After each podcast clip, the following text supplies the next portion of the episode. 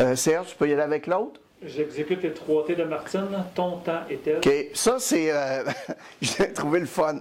Parce que Martine, son, son, son mari, c'est un homme adorable. Martin, c'est un- une, une, une tête à idée. Là. Il partirait sur 12 millions de projets. Fait que ce que Martine, elle a réalisé, c'est quand elle veut y dire de quoi. Premièrement, il faut qu'elle trouve le bon temps pour y dire. OK?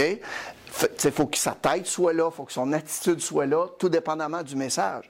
La deuxième chose que Martine a réalisé, il faut qu'elle le dise avec le bon ton. OK? Parce que ça, elle dit de même, puis elle dit comme ça, c'est pas pareil dans la communication.